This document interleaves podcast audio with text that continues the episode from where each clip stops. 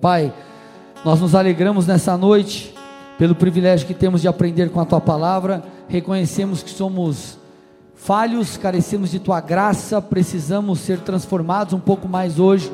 Eu me coloco diante do teu altar, reconheço que eu não tenho nada para transmitir ao teu povo de bom que venha de mim mesmo.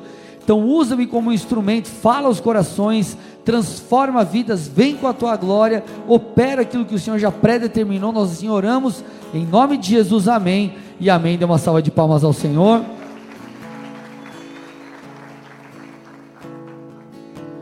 Nós iniciamos há algumas semanas uma nova série de mensagens chamada Desmascarando a Super Graça.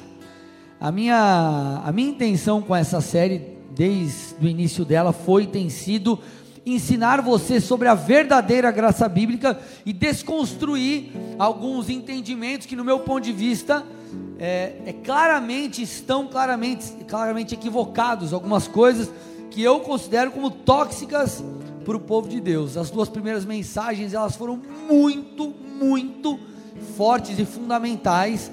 Só para você ter noção, as duas primeiras mensagens foi pouco mais de uma hora cada palavra, então foi algo denso realmente. Se você perdeu, você pode entrar lá no meu canal do YouTube ou nas plataformas é, digitais. André Silva no meu Instagram, no link da bio, tem tudo isso para você acessar, se assim você desejar. E hoje eu quero falar com vocês dando continuidade a essa série sobre os efeitos da santificação. Os efeitos da santificação. Uma das coisas que as pessoas que creem nessa super graça acreditam, é, uma das coisas que eles, né, enfim, têm como base é que você não precisa pagar o preço. Jesus já pagou por você. Você não precisa se esforçar para se santificar. Você não precisa é, daquela coisa do, do, do, do sacrifício para matar a carne. É como se não houvesse mais necessidade de esforço, porque o sangue de Jesus é suficiente. O sangue de Jesus já pagou todo o preço. Jesus já pagou todo o preço necessário. E gente, o sangue de Jesus é suficiente, sim. O sangue de Jesus é suficiente para nos purificar, mas não tem nada a ver o sangue de Jesus nos purificar e eu e você temos que nos esforçar para a santificação. Quando nós somos salvos ou fomos salvos, quando nós entregamos a nossa vida a Jesus, o sangue de Jesus foi passado sobre nós, a graça nos, nos concedeu salvação pela fé e nós fomos purificados. Só que essa purificação foi no Espírito. A partir do momento que você entrega a tua vida a Jesus, você começa uma purificação na sua alma, você começa uma transformação, a viver a transformação do seu caráter. A mesma graça que te santificou inicialmente aqui, é a a graça que te conduz progressivamente, para que você não mais seja escravo do pecado, mas para que você vença o pecado. Então a graça, ela não é uma espécie de licença para pecar. Puxa vida, não dá nada você pecar, tudo bem, é, não existem mais consequências, ou, ou sequer há pecado, porque Jesus ele tirou todo o pecado aqui do mundo, amados. Existe pecado, continua havendo consequências para o pecado, e nós tratamos exaustivamente disso nas últimas duas mensagens. O que eu quero que você entenda hoje é que existe a necessidade de eu e você nos esforçarmos para a santificação, para o nosso posicionamento como cristãos, para que possamos viver de acordo com a palavra. 1 Tessalonicenses, eu usei esse texto nas duas ministrações anteriores, vou usar de novo porque ele é fundamental para essa série. 1 Tessalonicenses 4, 3 a 5 diz assim: pois a vontade de Deus é a santificação de vocês. Olha lá, gente. Novo Testamento, apóstolo Paulo. A vontade de Deus é a santificação de vocês, que se abstenham da imoralidade sexual, que cada um saiba controlar o seu próprio corpo em santificação e honra, não com desejos imorais como os gentios que conhecem, ou melhor, que não conhecem a Deus. Olha que interessante que ele está falando aqui, gente. Que eu e você venhamos que nós possamos saber controlar, que a gente consiga controlar o nosso corpo. Isso demanda esforço, isso demanda intencionalidade, isso demanda um posicionamento. Paulo também está falando o que aqui? Que a vontade de Deus é a nossa santificação. Gente, olha o que diz Hebreus 12, do 9 ao 10, ou melhor, 9 e 10. Diz assim: além disso, tínhamos os nossos pais humanos que nos corrigiam e nós os respeitávamos. Olha lá, ele está dizendo assim: os nossos pais humanos, papai e mamãe, que te gerou, que te criou, para papai e mamãe, me corrige e te corrige. E se corrige é por quê? Porque havia necessidade disso. Porque talvez você pisava na bola, fazia coisa errada e por aí vai. Tudo bem? E o texto continua dizendo: será que então não nos sujeitaremos muito mais ao nosso Pai espiritual para vivermos? Pois eles nos corrigiam por pouco tempo, segundo melhor lhes parecia. Está falando aqui dos pais terrenos. E aí ele faz uma analogia aqui. Deus, porém, nos disciplina para nosso próprio bem, a fim de sermos participantes da sua santidade. Vocês estão aqui, gente, comigo? Vamos ficar junto aqui, tá? Ele está falando o quê? Nossos pais terrenos nos corrigem, ou nos corrigiam, segundo o quê? Segundo o que lhes parecia melhor. E ele está falando, Deus também faz isso.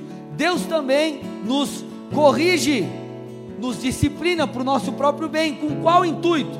Deus me corrige e te corrige para que sejamos participantes da sua santidade. Se não houvesse necessidade de esforço, se você não tivesse que realmente pagar o preço para se santificar, ele não falaria essas coisas. Paulo não falaria: "Ei, controle o seu corpo". E aqui não estaria escrito que Deus ele te corrige e corrige porque algo precisa ser mudado, para que sejamos participantes da santidade dele. Agora aqui eu entro no ponto chave da palavra. Por quê? Por que é importante nos santificarmos? Essa é a resposta que nós, essa é a pergunta que nós precisamos responder. Paulo está falando, a vontade de Deus é a santificação de vocês. O escritor de Hebreus está falando, nosso Pai Celestial nos corrige para que sejamos participantes da sua santidade. Agora, por quê? Para que tudo isso? Para que eu e você temos que nos esforçar? Qual que é o principal intuito de tudo isso? não é apenas, amados, para agradarmos a Deus, mas nós temos que entender que há necessidade de santificação, porque isso é necessário para que haja intimidade com Deus. Presta atenção nisso. Para que haja intimidade com Deus. Hebreus 12, 14 e 15. Põe lá para mim. Ó, a gente está no 14 e 15, eu vou ler. Mas antes, a gente acabou de ler um outro texto de Hebreus. Que, que texto que era? Hebreus 12, 9 e 10. Então eram alguns versículos antes. E alguns versículos antes desse que nós vamos ler, o que, que falava ali? Deus nos corrige para que sejamos participantes de Sua santidade. E aí avançamos alguns versículos e chegamos aqui, que diz assim: Segui a paz com todos e a santificação, sem a qual ninguém verá o Senhor, atentando diligentemente, porque ninguém seja faltoso separando-se da graça de Deus, nem haja alguma raiz de amargura que brotando vos perturbe por meio dela muitos sejam contaminados. Então, gente, vamos lá. Qual que é o principal problema ou um dos principais problemas do pecado para o crente? É que o pecado nos impede de desfrutarmos de um relacionamento íntimo com Jesus. Você pode vir na igreja, clamar, buscar, jejuar, fazer o que for. Se você não andar em santidade, não se esforçar para viver em arrependimento. E quando eu falo de andar em santidade, não é ser perfeito, mas você pecou, você se arrepende, é viver em arrependimento, em mudança constante. Se você não viver assim, amados, você não vai desfrutar de uma intimidade plena com Deus. Deus pode até é, é, falar constantemente com você, mas a fala dele sempre será: filho, se arrependa, filho, se arrependa, filho, se arrependa, porque isso é necessário para você ir a novos níveis no Senhor. E aqui está o problema da supergraça, porque a supergraça ela, ela, ela, ela, ela menospreza, ou melhor, ela anula a consequência do pecado, e nós estamos vendo aqui que sem santificação nós não veremos ao Senhor. Ou uma vida em pecado vai te impedir de desfrutar de um relacionamento íntimo com Deus. Então o texto está falando: sem santidade ninguém verá o Senhor.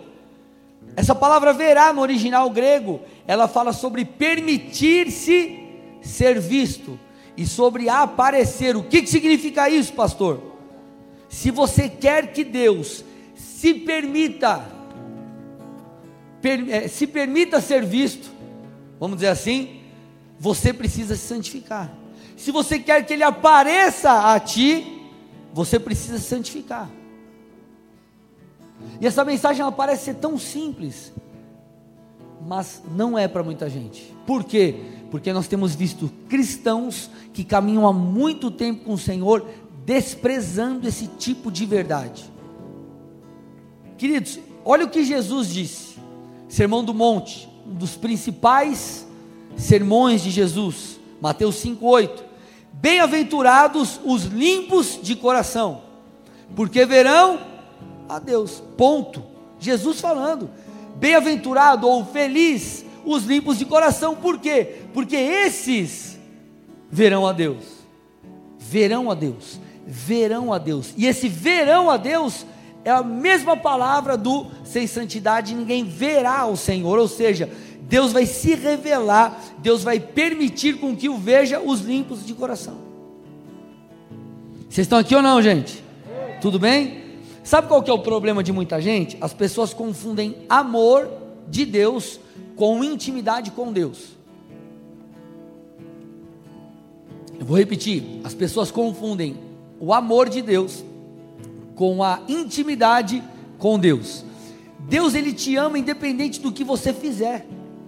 Deus ele te ama independente das suas escolhas.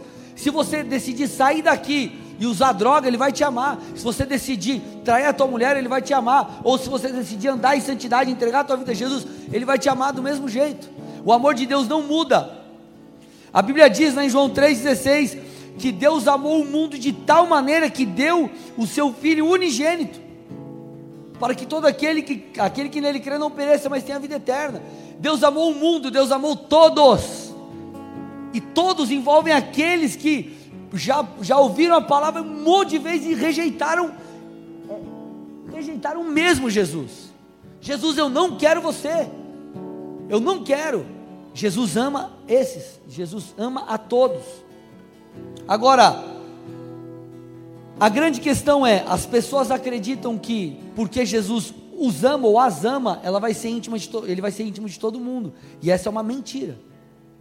Jesus ele te ama independente das suas escolhas. Agora, uma vida de intimidade com Deus demanda pagar o preço, demanda fazer algo para construir isso, demanda tempo com Deus, demanda santificação, demanda esforço, demanda posicionamento. Você vê o jovem rico, por exemplo, ele chega para Jesus, é, Jesus, o que eu tenho que fazer para herdar a vida eterna? E Jesus fala: Ó, dá alguma, fala de alguns mandamentos, ele fala: "Não, isso daí eu já eu já eu já cumpro". Jesus fala: "Então faz o seguinte, vende tudo que você tem, dá para os pobres e me segue". Jesus não queria o dinheiro dele, tanto é que Jesus estava mandando dar para os pobres. Mas Jesus estava dizendo assim: "Ei, existe algo na sua vida que você precisa abrir mão, que você precisa se esforçar, que você, você precisa é, é entregar para você viver coisas maiores comigo ou para você começar a andar em intimidade comigo, porque ele ia vender os bens, dar para os pobres, ia seguir a Jesus, ele ia andar no novo nível de intimidade, vamos dizer assim, com Deus, fazendo uma analogia com aquilo que nós vivemos. Só o que, que ele diz? Não, eu não quero. E ele se frustra com a, a aquilo que Jesus diz e não segue. O que, que nós percebemos aqui? A necessidade de renúncia para andarmos próximos de Deus.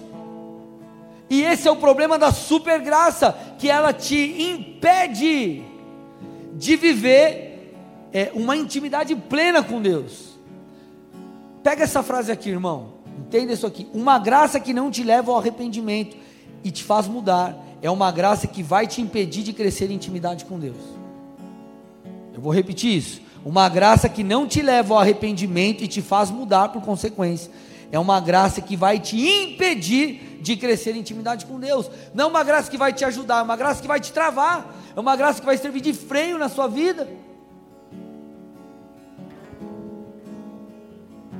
Ah, pastor, já disse, vou repetir, mas pastor, eu tenho que ser perfeito. Não é questão de ser perfeito, irmão, é questão de você entender o que está escrito lá em Hebreus 12, 14. Seguir a paz com Deus e a santificação, sem a qual ninguém verá o Senhor. O texto fala ali, ó, seguir o que, que é seguir? Seguir no original fala sobre correr prontamente, com o fim de capturar uma pessoa, ou seja, correr atrás, correr com determinação. É tipo, cara, eu quero aquilo, e eu vou percorrer aquilo, eu vou me santificar, e você está se esforçando, aí você, puxa, falhou, saiu da rota, e você volta, Senhor, me perdoa, eu quero me posicionar, me ajuda, me dá graça, e você vai, vai, vai, vai, e o Senhor vai te capacitando para quê? Para você vencer o pecado. Esse que é o seguir, é o esforçar-se, é o correr com determinação. Então esse arrependimento contínuo é o que nos conduz à santificação. E a santificação, amados, é o que vai abrir as portas para você ter intimidade com Deus. Obviamente, se você anda em santidade, mas também não ora, não lê a Bíblia, não faz nada, como você vai ter intimidade com Deus? Uma coisa, obviamente, é complementar ou complementar a outra. Mas olha que interessante, Jeremias 33, 3 diz assim: Chame por mim e eu responderei. Eu lhe anunciarei coisas grandes e ocultas que você não conhece. Esse é o chamado de Deus para mim e para você.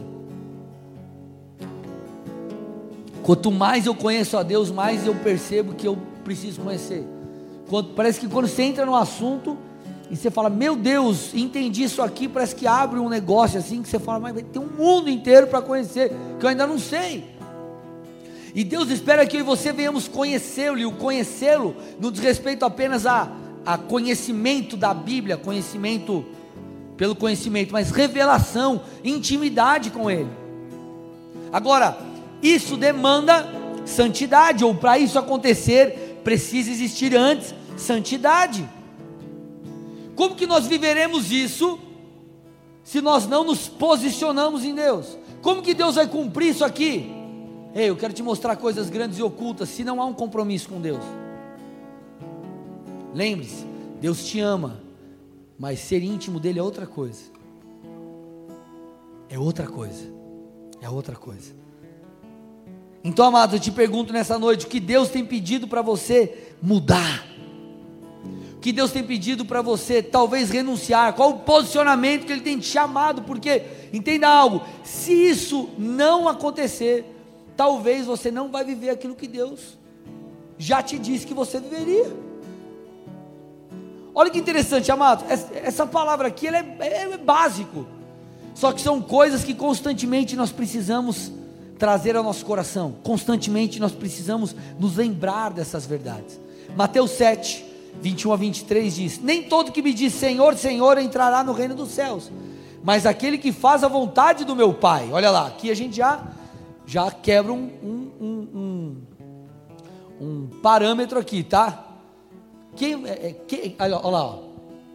Nem todo que diz Senhor, Senhor entrará no reino dos céus, mas aquele que faz a vontade do meu Pai. Ah, não, mas eu entreguei minha vida a Jesus, mas eu não estou nem aí com viver a palavra. coisa fica complicada, né? Dá uma olhada nesse texto aí. E assim segue. Muitos naquele dia vão me dizer: Senhor, Senhor, nós não profetizamos em Seu nome, em Seu nome não expulsamos demônios, em Seu nome não fizemos muitos milagres. Então lhes direi claramente: Eu nunca conheci vocês, afastem-se de mim, vocês que praticam o mal. Olha que interessante aqui, amado. Jesus ele diz assim: que é, Jesus está dizendo que para algumas pessoas será dito vocês fizeram muitos milagres, vocês se moveram ali em autoridade, em poder, mas eu nunca os conheci. Então o que a gente percebe aqui nesse texto? Que a grande, a principal intenção de Deus não é que você se mova no seu chamado, você se mova no seu ministério, você seja usado, mas antes disso, que Ele quer é conhecer você, Ele quer ter intimidade com você. Ponto, isso vem em primeiro lugar. Ele está falando: Eu nunca te conheci, você se moveu, você fez milagres, você foi usado, você foi usada, mas eu nunca te conheci. Então, conhecer é a base do Evangelho, ter intimidade com Deus é a base do Evangelho. Agora, o interessante é que esse conheci, eu nunca vos conheci. Lembrando, Novo Testamento, originalmente escrito em grego, e a palavra que eles usaram, a, a Bíblia em português ela é traduzida, a palavra que usaram no grego ela fala sobre, é, é ginoscos o termo, e esse termo ele fala sobre uma, uma, um nível de intimidade tão grande, é uma palavra usada para relação sexual entre o casal, que é o maior nível de intimidade. Então ele está dizendo assim: ei, eu nunca, vocês fizeram milagres, mas eu nunca conheci vocês intimamente.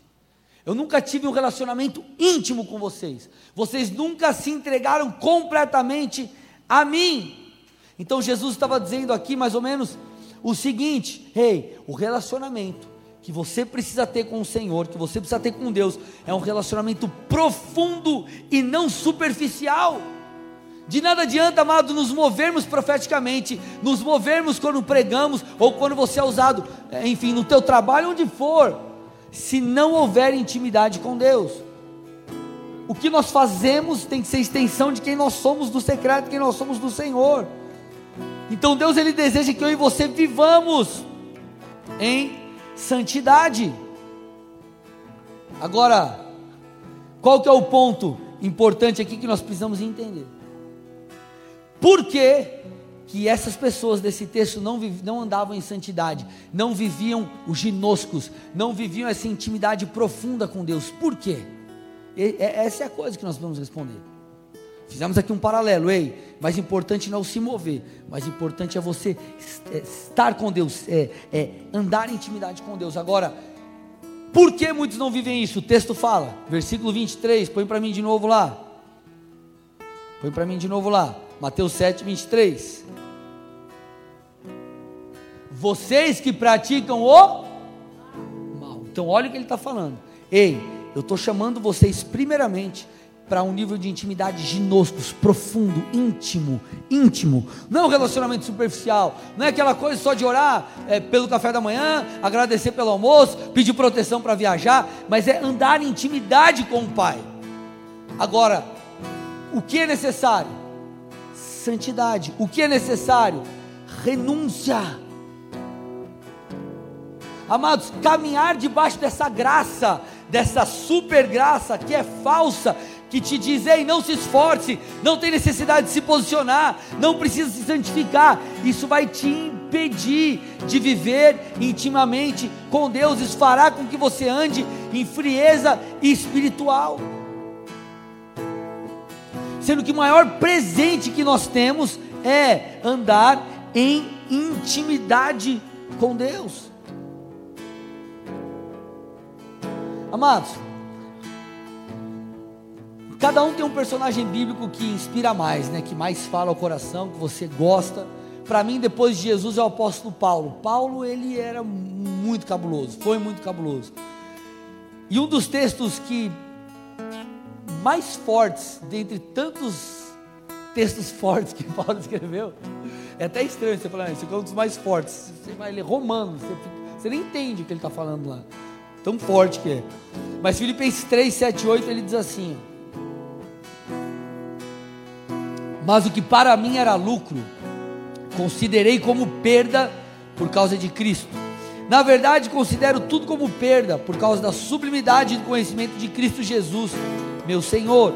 Por causa dele perdi todas as coisas e as considero como lixo para ganhar a Cristo. Paulo, ele foi o cara, dentre todos os títulos, podemos dizer assim, que Paulo tinha, ele foi é, o maior escritor ali do Novo Testamento.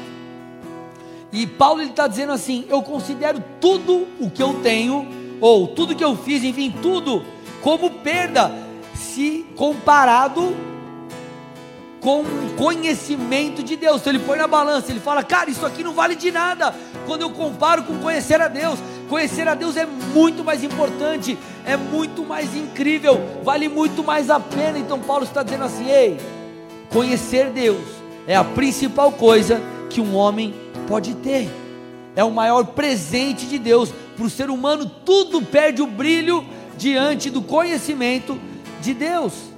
Agora, o conhecimento de Deus, para ser progressivo, a santificação também precisa ser. E aqui eu começo a entrar num ponto delicado, amados, da mensagem. Porque pare e avalie a tua vida com Deus desde quando você se converteu. Se você, se você tiver uma visão um pouco mais macro, sair um pouco de cena, e tentar colocar numa linha do tempo as coisas que Deus falou com você, as mensagens que você ouviu na igreja, você vai perceber que de tempos em tempos Deus ele ia mostrando coisas que você precisava ajustar, sim ou não? E não sei se você percebeu que se os ajustes eles foram feitos e você se manteve buscando a Deus, você se tornou mais íntimo dele. Quem consegue perceber isso? Sim ou não? Cara, você se converteu, puf, aí Deus começou a falar com você, ó, muda isso, deixa aquilo, e você foi fazendo as suas mudanças, pequenas mudanças, você foi caminhando. Aí daqui a pouco Deus, filho, muda isso, você foi mudando, foi mudando, e você permaneceu na presença, você continuou indo aos cultos, buscando em casa, tendo intimidade com Deus. E quando você para para avaliar, a sua vida na questão de intimidade com Deus, ela cresceu muito, por quê? Porque você não só buscou, você não só estava no culto, você não só lia a Bíblia e orava, mas você cresceu em santificação. Então, para a intimidade com Deus ser progressiva, além da sua busca diária e constante, também precisa haver e existir uma santificação progressiva. Faz sentido o que eu estou falando, gente? E agora eu quero começar a falar com vocês sobre algo que que você precisa ser muito sincero, sincero e honesto com você. Eu quero que você não mais olhe as, apenas as grandes coisas, os grandes erros da sua vida, da minha vida, das nossas vidas. Quero que você agora pare e avalie as pequenas coisas. Você vai entender onde eu quero chegar. Eclesiastes 10, 1. Põe para mim aí.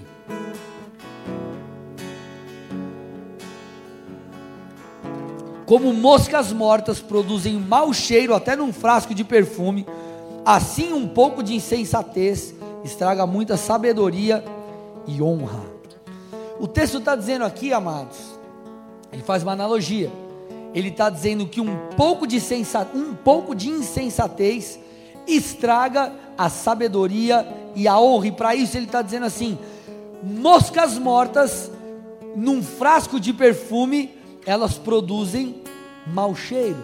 Vou te explicar isso aqui para você entender. Antigamente, nessa época, como que eram feitos os perfumes? Não era uma produção industrial como é hoje. Então, naquela época era mais ou menos assim: você pegava um, o óleo e você colocava lá as plantas, as flores, e elas ficavam curtindo ali. Para quê? Para pegar o aroma daquilo que ali estava e se tornar, depois de um tempo, depois de todo o processo, um perfume. Então, é, qualquer coisa que caísse dentro daquele frasco de óleo, ele contaminava ou mudava o aroma ou o cheiro, enfim, daquele, daquele perfume. O que, que o texto está dizendo aqui para nós, fazendo uma analogia? Que um pouco de pecado ou uma simples impureza, ela pode impactar aquilo que nós receberemos do Senhor, pode limitar o que viveremos em Deus. Amados, é duro de ouvir isso. E quando o Senhor abriu os meus olhos para essas coisas, eu falei: Meu Deus, tem misericórdia de mim e me ajuda. Mas o erro de muita gente é acreditar que pequenas coisas não influenciam o todo. Pequenos erros não prejudicam a nossa unção, pequenos erros não prejudicam a nossa vida com Deus ou não nos impedem de viver coisas além. Mais uma vez, eu quero que você não seja é, é, é, influenciado por Satanás, querendo daí colocar um peso demasiado na sua vida. Eu não estou aqui para colocar peso, eu estou aqui para te ajudar a avaliar a sua vida com sinceridade e perceber tudo aquilo que você pode mudar, grande ou pequeno. Eu li uma frase do pastor Luciano Subirá que mexeu muito comigo. Ele falou assim: ó, a igreja não precisa de unção, o que falta para a igreja não é unção. O problema é que a unção ela está encoberta pelas impurezas. Eu falei: uau, uau. Pega qualquer objeto lindo, maravilhoso, e ele está tudo sujo, cheio de pó, você não consegue perceber em sua plenitude. Agora, quando você limpa, você fala: Meu Deus! Quando você lava o teu carro, irmão, depois de três anos sem lavar, fala Deus! Você fala: Meu Deus, mas era assim meu carro, era essa cor? Né? Era essa cor, irmão, né? Enfim. Mas, é, brincadeiras à parte, essa é uma verdade. Muitas vezes a questão não é receber mais, a questão é remover mais. A questão não é o que eu tenho que a mais para receber, a questão é o que eu devo ajustar para que aquilo que eu já recebi venha à tona. Então eu te pergunto: qual é a mosca que caiu no seu perfume? Qual é aquela pequena coisa que talvez ela está te impedindo de exalar o aroma ou o cheiro, enfim, pleno? Pleno. Não, mas está parecendo aquele perfume lá, mas tem um negocinho no meio. Quando você. Alguma coisa está errada. Alguma coisa está fora de lugar. Então as moscas, quando caíam no perfume, elas transformavam aquilo que era bom, puro, pleno, em algo desagradável, não agradável. Então o óleo, ele representa o nosso coração, a nossa vida, as moscas simbolizam o pecado. Então nós precisamos avaliar e falar, cara, quais são as pequenas coisas, pequenas coisas que eu preciso mudar. E às vezes não é necessariamente um pecado, às vezes é algo que você está deixando de fazer. Não é necessariamente um pecado, mas é algo que você está deixando de fazer e deveria fazer. Agora, a pergunta que não quer calar é: como a mosca caiu no perfume? Você parou para pensar nisso? Beleza, a mosca caiu, prejudicou. Agora, como que a mosca foi cair no perfume? Porque vamos lá, gente. Imagina você, você é o perfumista, você é o cara lá, enfim, você fala, meu, isso aqui demanda tempo, é precioso. Eu, cara, se cair algum trem aqui dentro, vai mexer no perfume, o que, que você vai fazer? Você vai vedar, você vai tampar, você vai cuidar, vai botar no lugar que não vai, enfim, sim ou não? Você vai zelar. Então, como que a mosca foi cair no perfume? Não na sopa, no perfume. Como? Qual foi o erro do perfumista? Talvez o grande erro, é, obviamente eu estou puxando aqui, né, e fazendo aqui uma, conjecturando algo, imaginando algo. Qual talvez seria o grande erro desse camarada? Deixar o perfume destampado, ou não ter o devido cuidado com aquilo que é precioso. Entenda uma coisa, amado: grandes tombos começam nas sutilezas. Sabe como que homens de Deus, por exemplo, sabe, pastores, aquele cara que fala, mano, esse cara é cai em adultério, por exemplo. Não começa com uma mulher que aparece nua na frente dele e fala: Vem, neném. Começa como? Com uma mensagenzinha de celular com uma mensagenzinha na rede social.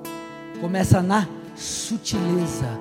E se você deixar destampado o frasco do perfume, vai cair uma mosca lá. E talvez, irmão, sabe qual vai ser o problema? Você só vai perceber o mau cheiro depois, ó, de muito tempo. Muito tempo. Eu estou tentando te dizer o seguinte, amados, que Deus tem coisas maravilhosas para nós. Deus quer se revelar mais e mais, Ele quer nos levar a lugares mais profundos. Só que isso demanda uma santificação progressiva. A gente precisa ser humilde e sincero o suficiente para sondar, pedir ao Espírito Santo, som do meu interior. O que, que eu preciso mudar? E você precisa falar: Deus, tem misericórdia de mim me muda. Isso não é um convite para você pegar um chicote, ficar pra, se batendo, se martirizando. Não, não, não, não. É um convite para águas mais profundas. Porque se o Senhor está te mostrando coisas que precisam ser ajustadas, é porque Ele quer te levar para um outro nível. É porque Ele quer que você vá além. Sem santificação ninguém verá o Senhor. Reescreve essa frase de maneira invertida. Com santificação você verá o Senhor. Então, se não há santificação e Deus está te levando à santificação, é porque Ele quer que você o veja.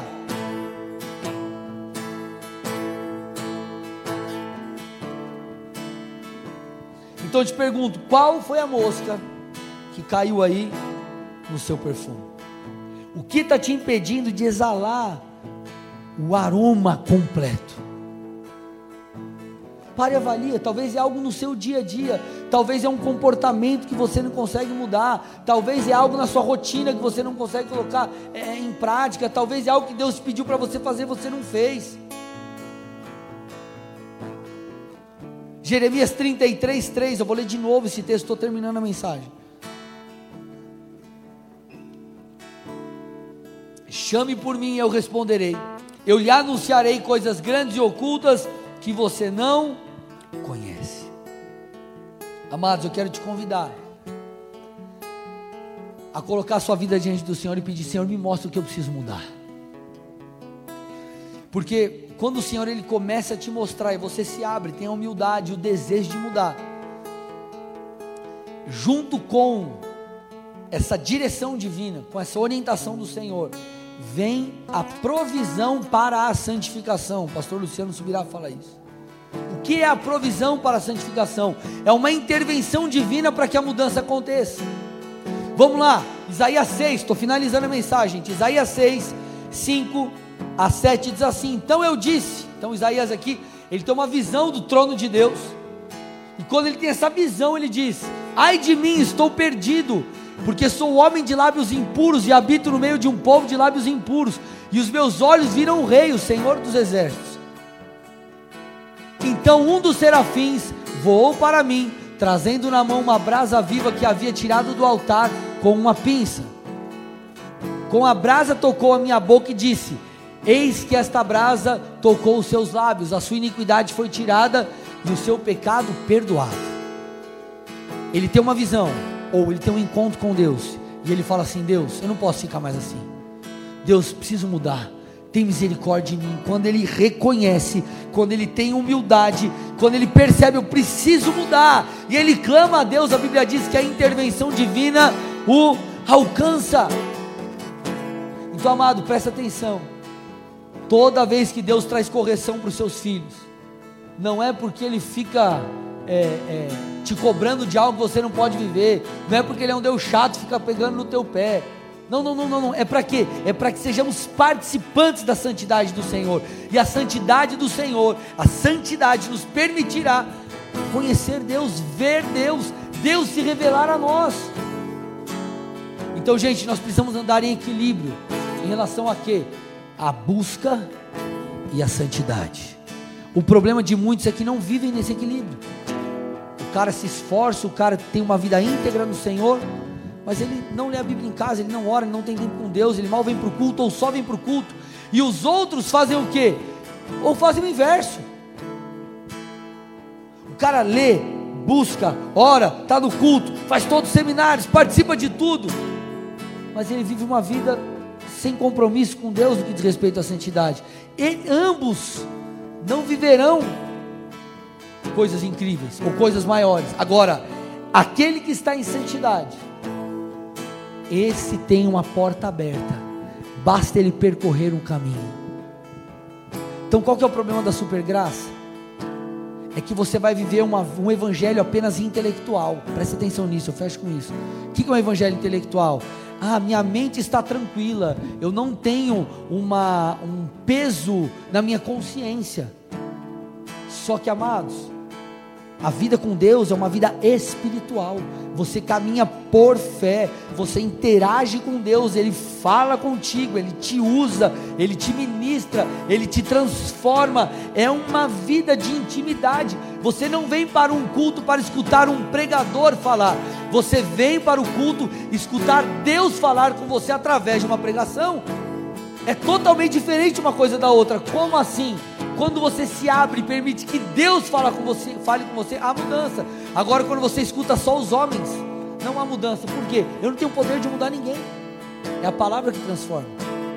Então, quando você tem essa consciência, ei, eu preciso ouvir Deus. Eu quero Deus. Amados, algo acontece. Então, que eu e você possamos entender os efeitos da santificação. E um desses efeitos é o que?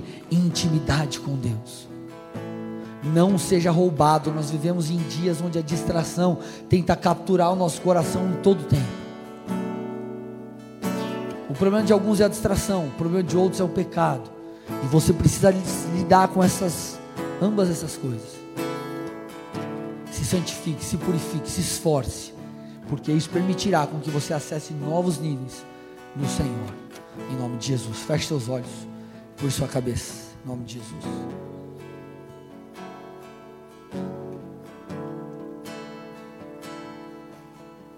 Eu quero aqui fazer duas orações. A primeira é por você que está visitando essa igreja pela primeira vez, ou talvez você está aí na internet e,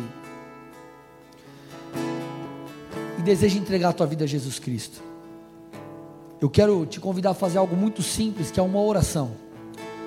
Uma oração feita com fé, ela te conecta com o Senhor, ela te leva para mais próximo de Deus, ela permite com que você nasça de novo, com que você tenha um encontro com Jesus. Então, se você nessa noite diz assim, pastor, eu sei, eu sou pecador, pecador, eu preciso mudar, e eu quero Jesus, eu quero caminhar com Cristo, eu quero conhecê-lo. Se você é essa pessoa, ou se você está distante dos caminhos do Senhor e deseja voltar, eu quero que você faça algo muito simples aí no seu lugar. Que você coloque uma de suas mãos no seu coração e repita comigo a seguinte oração. Diga assim: Senhor Jesus. Senhor Jesus. Nessa noite. Nessa noite. Eu peço perdão. Eu peço perdão por todos os meus pecados. Por todos os meus pecados. Te peço também. Te peço escreve também. o meu nome. Escreve meu nome no livro da vida. No livro da vida. E faça tudo novo. E faça tudo eu novo. quero caminhar contigo. Eu quero caminhar Eu contigo. quero conhecer o Senhor. Eu quero conhecer o Senhor. Não superficialmente. Não Mas superficialmente. em intimidade. Mas em intimidade. Então eu te peço. Então eu te me peço. santifica. Me santifica. E me conduza. E me conduza nesse caminho. Nesse caminho. Rumo ao conhecimento do Senhor. Conhecimento em nome do de. Jesus. Nome de Pai, eu Jesus. entrego essas vidas a Ti.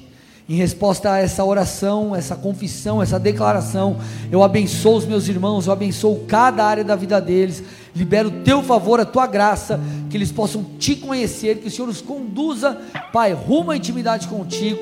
Nós assim oramos em nome de Jesus, amém e amém. Dê uma salva de palmas ao Senhor, amados, amém.